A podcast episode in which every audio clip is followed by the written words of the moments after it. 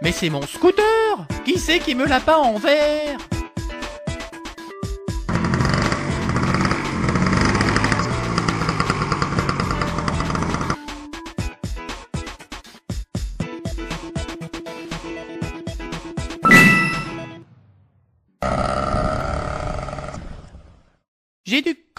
Toi, Benny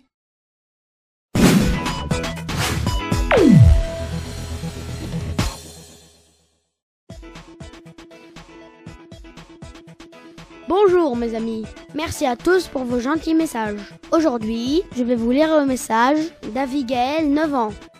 Je te remercie pour tous ces beaux livrets que tu fais chaque semaine. Parfois, nous racontons l'aventure de la semaine avec les livrets Torah, les énigmes et les histoires. Le shérif nous fait rire avec ses questions et sa danse, surtout quand tu avais un chapeau pointu. On t'embrasse. Merci Abigail pour ton gentil message. Et le message de Dan Mendel Akoun de Courbevoie. Shalom Benny. J'aime tes vidéos. J'adore quand l'inspecteur La Bulle cherche la réponse à l'énigme. Et l'histoire de Monsieur Pibelbaum. Merci Dan Mendel. Et merci à Tipora 4 ans, qui adore Papy Robot et Mamie Gâteau. À Zachary et Lévi de Saint-Brice, qui sont contents d'apprendre la paracha avec moi pendant les vacances. Et à Avraham Awat, 49 ans, qui nous suit chaque semaine. Bravo Avraham d'avoir gardé une âme d'enfant. Vous avez été très nombreux à m'écrire et j'essaierai de lire tous les messages. Mais maintenant, il est temps de préparer la paracha de cette semaine. Faisons la liste de ce que nous devons préparer avant Shabbat. Cette semaine, on devra trouver un Dvar Torah sur la paracha, une halakha et un beau bouquet de fleurs pour la maman de Benny. Allez, c'est parti. Mais attends Benny, on ne connaît même pas le nom de la paracha de la semaine. Ah oui, c'est quoi la paracha de la semaine? Tu le sais toi? Bravo, la paracha de la semaine c'est Vaetranan.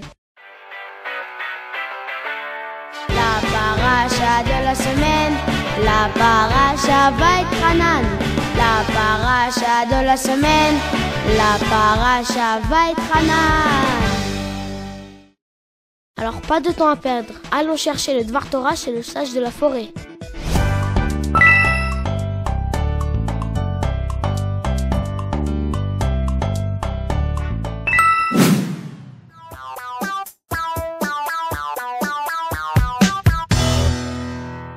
Bonjour les enfants Bonjour. Est-ce que tu sais ce qu'est un machal? En français, une parabole. Oui, une parabole, c'est une histoire qui nous aide à comprendre un message. Très juste, Benny. Plus précisément, une parabole est une courte histoire qui utilise les événements quotidiens pour illustrer un enseignement moral et en ce qui nous concerne, un enseignement de Torah. Les sages d'Israël ont souvent recours au machal pour illustrer leurs enseignements. Moi j'aime bien les histoires. Alors on va jouer au jeu du machal et du nimshal.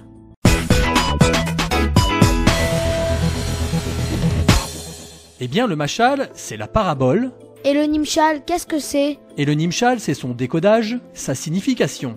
Ça a l'air compliqué. Mais non, ne t'inquiète pas, Benny. En fait, c'est très simple. Voilà le machal.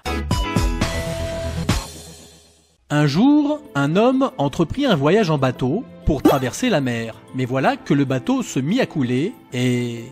Et le monsieur tomba dans l'eau. Oui, mais pire que ça encore, le voyageur ne savait même pas nager. Quoi? Mais il allait mourir. Oui, mais heureusement qu'il y avait à quelques mètres de là un autre bateau qui put venir à son secours. Ouf, ils allaient le sauver. Le capitaine du bateau lui lança une corde et lui donna l'ordre de ne pas lâcher jusqu'à qu'il puisse atteindre le bateau et y monter. Tant que l'homme tenait la corde, il restait en vie, la tête hors de l'eau. Il ne devait surtout pas la lâcher. Voilà, c'était le machal. Et maintenant, tentons de le décoder. Et passons au nimshal. Est-ce que tu as une idée, Benny? Peut-être que l'homme qui est dans la mer, c'est quelqu'un qui est en danger. Et la corde, c'est ça qui le sauve. C'est vrai, Benny, mais il faut maintenant comprendre cette histoire dans notre quotidien. D'accord. Dans notre histoire, il y a trois éléments à décoder. Le monsieur qui est tombé à l'eau, la mer et la corde. Le monde dans lequel nous vivons est plein de tentations et de mauvaises choses qui mettent notre neshama, notre âme, en danger, comme par exemple les mauvaises paroles ou les choses interdites. Oui, comme un beau gâteau qui ne serait pas cachère. Oui, Benny. Alors, d'après toi, par quoi sont représentés les dangers de notre monde dans notre machal? Oh, sûrement par la mer qui est très dangereuse.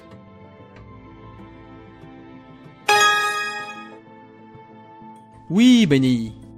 Et je pense que l'homme qui est tombé dans l'eau, c'est notre Neshama.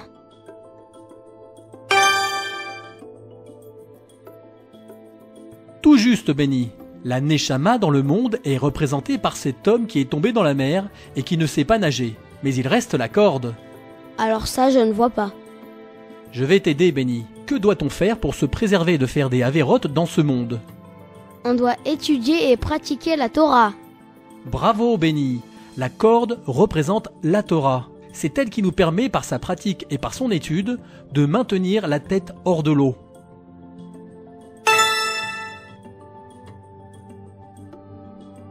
Chouette, chouette, on a compris le machal. Oui, Benny. Et il y a un verset dans notre paracha qui reprend exactement l'idée de notre machal. Ve'atem advekim ba'Hashem elokechem, chaim kulechem ayom. Et vous qui êtes restés fidèles à Hachem votre Dieu, vous êtes tous vivants aujourd'hui. Lorsqu'on respecte les commandements d'Hachem, on assure à notre âme de vivre. Et puisque nous voulons tous que notre âme reste en vie, alors nous devons nous accrocher très fort à la Torah, comme le monsieur qui s'accrochait à la corde. Shabbat Shalom les enfants Ça y est, grâce au sage de la forêt, on a trouvé un ridouche sur la paracha. On reçoit donc notre première étoile. La deuxième chose sur la liste, c'est la halacha. On va aller la chercher chez Papy Robot.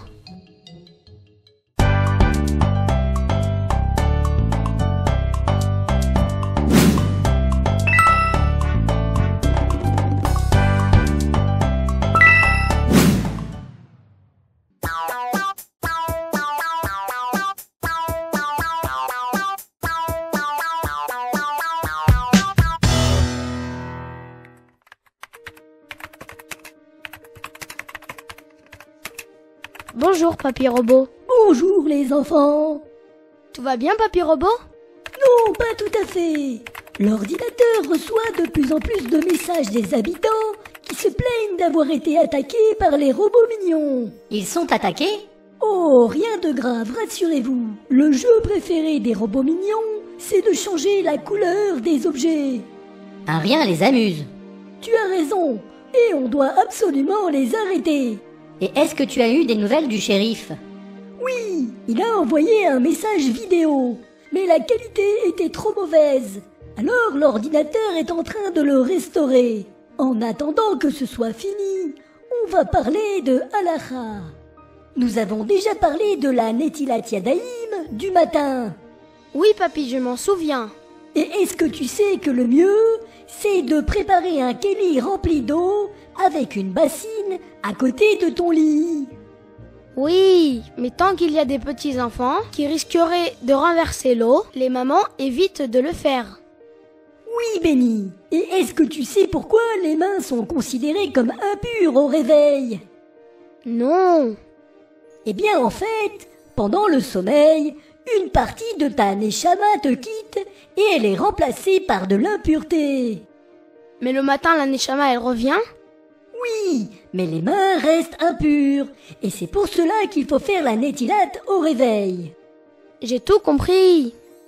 En fait, quand tu te réveilles, tu dois te considérer comme un Cohen de l'époque du temple qui se lavait les mains avant de servir Hachem.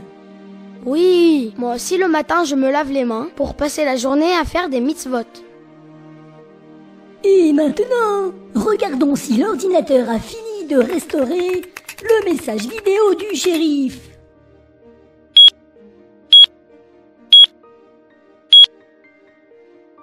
Vous faites attention à ne pas trop bouger la caméra, hein?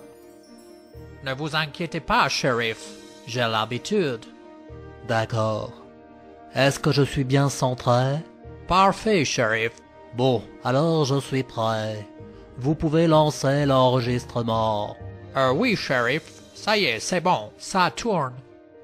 Ceci est un message vidéo à l'attention de Benny et de Papy Robot.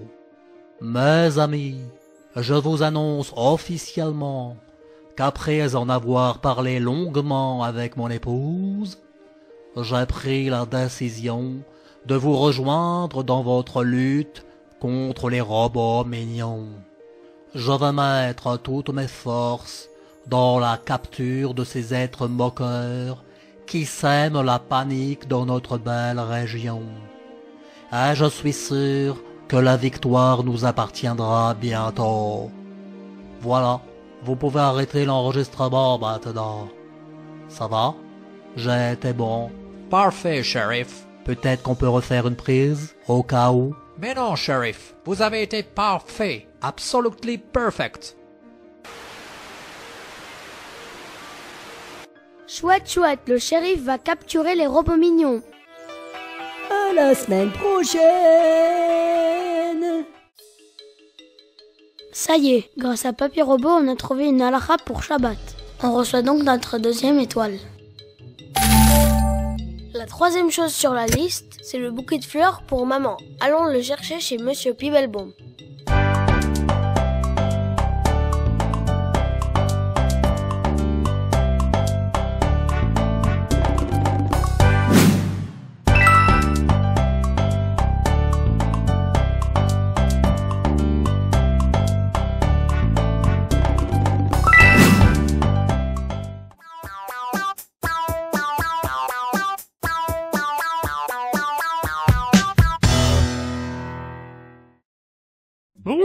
Benny. Bonjour, Monsieur Pibelbaum. Que dirais-tu d'offrir un joli bouquet de pivoine à ta maman en l'honneur de Shabbat? Oh oui, mais je préférais un bouquet de fleurs. Comme tu es drôle Les pivoines sont de très jolies fleurs, tu sais Ah, alors d'accord. Je suis sûre que ma maman les aimera. Et puis j'ai une jolie histoire pour toi Chouette, chouette. Je suis sûre que je l'aimerai. À l'époque du deuxième temple, les Juifs entretenaient de très bons rapports avec l'empereur romain. Celui-ci s'émerveillait des connaissances et de l'intelligence des sages d'Israël. C'est grâce à la Torah qu'ils étaient si intelligents. Il arrivait souvent que l'empereur vienne rendre visite à Rabbi Yoshua ben Hanania pour discuter avec lui. Et à l'inverse, Rabbi Yoshua allait également rencontrer le César dans son palais. Ah, c'était vraiment de bons amis. Oui, Benny. Et l'empereur, envoûté par toutes ces bonnes odeurs, fut curieux de connaître le secret de cette épice particulière qui parfumait si bien les plats du rave. C'est vrai qu'à Shabbat, c'est un plaisir de bien manger. Il demanda alors au rave s'il pouvait bien lui dévoiler ses secrets de cuisine et lui faire découvrir cette épice qui lui était inconnue. Un grand chef ne dévoile jamais ses secrets. C'est vrai, Benny. Mais dans ce cas, le rave était prêt à le faire. Il avoua à son hôte qu'il y avait en effet une épice spéciale réservée au plat de Shabbat. Ah oui? Et c'était quoi cette épice?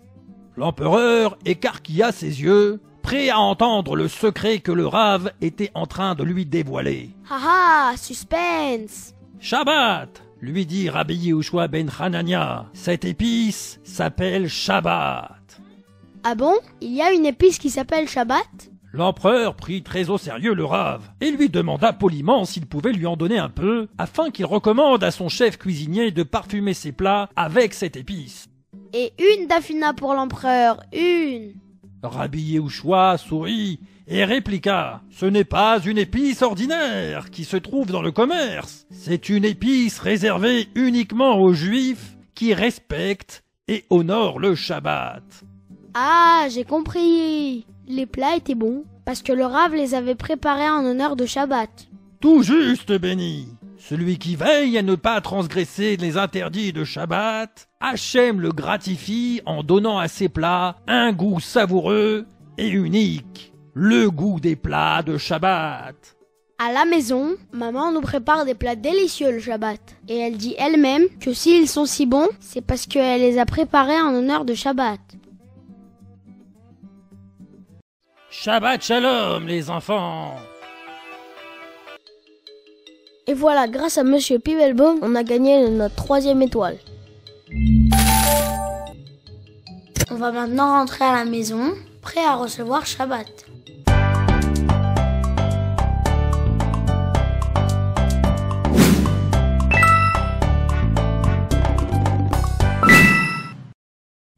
Maintenant le résumé de tout ce qu'on a appris aujourd'hui. Le sage de la forêt nous a raconté un machal dans lequel on comprend que pour garder sa neshama en vie dans ce monde, il faut solidement s'accrocher à la Torah. Papy Robot nous a expliqué qu'il faut faire la Netilat Yadayim le matin, car pendant la nuit, une partie de notre neshama nous quitte et elle est remplacée par de l'impureté. Monsieur Bibelbaum nous a raconté l'histoire de Rabbi Yehoshua ben Hanania qui a expliqué à l'empereur romain que le Shabbat, la nourriture, a un goût très particulier. On a réussi notre mission. Maintenant, on est prêt pour Shabbat. Alors, musique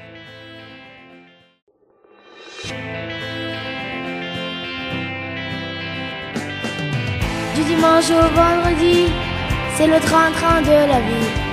Pour résoudre ses soucis, chaque jour est un défi. Et au soir du vendredi, tout le monde se réunit. Un jour qu'Hachem m'a choisi pour nous rapprocher de lui. C'est un délice de faire Shabbat, bien faire Shabbat. Une grande joie de faire Shabbat, bien faire Shabbat. Je suis content que le shérif ait accepté de chasser les robots mignons. En échange, je lui ai promis d'apprendre à son assistant à se servir d'une caméra. Mais je sais très bien me servir d'une caméra, moi, Benny. Oui, mais vous pouvez encore vous améliorer. Bon, d'accord. Si tu le dis, c'est que ça doit être vrai.